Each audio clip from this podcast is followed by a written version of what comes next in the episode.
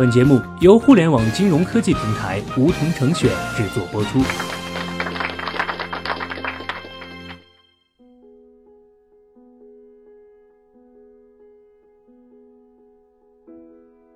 收听梧桐电台，掌握理财要领。现在注册并填写邀请码一二三四，还可免费获得一万元体验金哦。其实，认为自己没有财运的人，根本不是没有财运，而是自己被自身的信念和观点所限。没钱的人大多都有相同的想法，而一旦有了这样的想法，就很难变得有钱起来。在上期节目中，小学弟分享了两种想法。第一种，认为自己家庭不富有，没有财运，但金钱只有自己付出之后才能到来，努力去追求自己的目标，工作去赚取费用，钱自然会跟随你。第二种是不会为自己争取酬劳的人，他们往往对金钱有错误的观念，对金钱抱有罪恶感。有这样想法的人，首先要明白，靠自己的工作获取合理的报酬是天经地义的事儿。同时，可以采取的办法是找到自己的核心目标，为着目标去思考自己需要的钱，可以消除对谈论金钱的罪恶感。本期我们来谈一谈其他两种会导致你不可能变有钱的想法。第三种想法，不太会拒绝亲友借钱。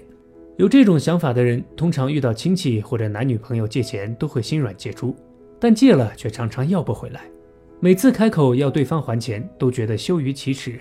好不容易开口，一旦对方恼羞成怒，说自己开口闭口都是钱，就基本没办法要回来了。朋友也会劝他不要轻易借钱，但借钱给自己的亲友，难道不对吗？不会拒绝，并不是口舌迟钝或者脸皮薄。而是因为自己不想被人讨厌的心态，这正是内心最大的弱点。因为不想被讨厌而借钱给对方，其实意味着既然我借钱给你了，你一定要喜欢我的想法。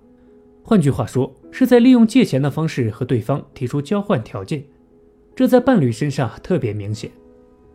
但事实上，对方也通常都会看清这件事儿，才会向你借钱，甚至在对你表现出心怀感激的亲切与爱意后。心中产生，既然我收了钱之后给了你开心，我也没亏欠什么了，也就变得虽然允诺会还钱，但却没有真正做出还钱的动作。面对别人向自己借钱时，最好的处理法是审慎地问借钱原因。如果真的借出，就当这笔钱是给对方的。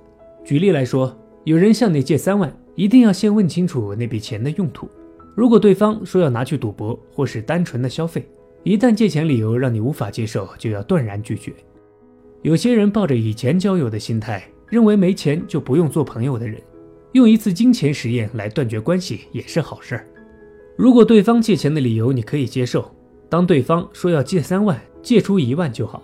如此一来，既没有拒绝对方，也可以淡化一些施恩于人的感觉。最重要的是，接下来就要忘记这笔钱，继续过自己的生活，不要去想我借钱给你，你应该如何如何。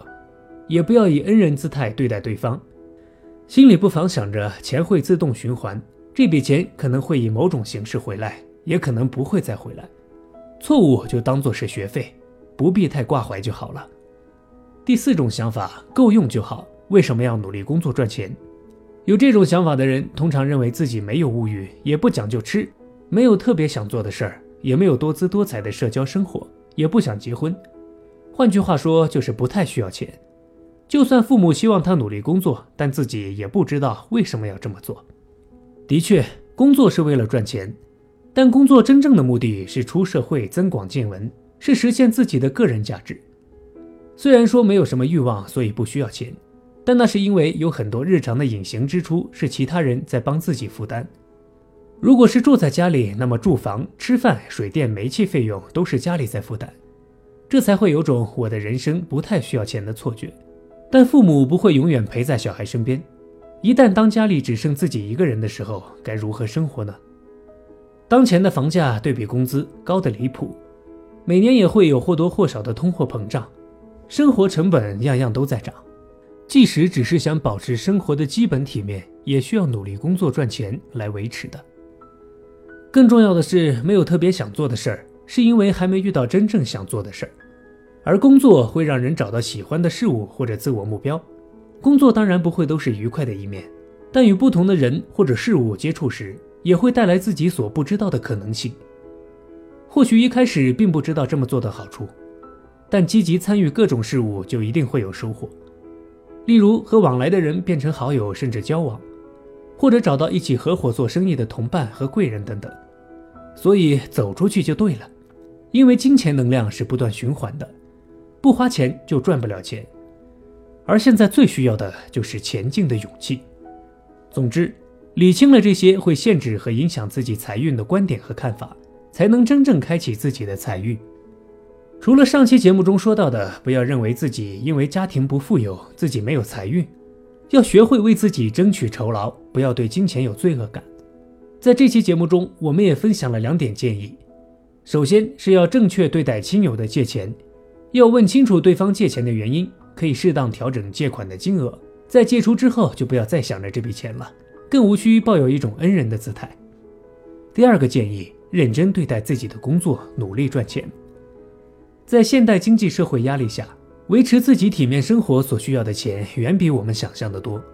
工作不仅能够赚取生活所需。还能让我们找到自己真正喜欢的事和自我目标，努力前进，相信财运就会自然而然到来。好了，本期节目就到这里。那么今天的梧桐电台，大家是否有所收获？加入梧桐交流投资理财的那些事儿，和我们一起边学边赚。各大应用市场搜索“梧桐成选”，均可下载 APP。别忘了填写邀请码一二三四，领取一万元理财本金。梧桐成选，诚诚恳恳做金融。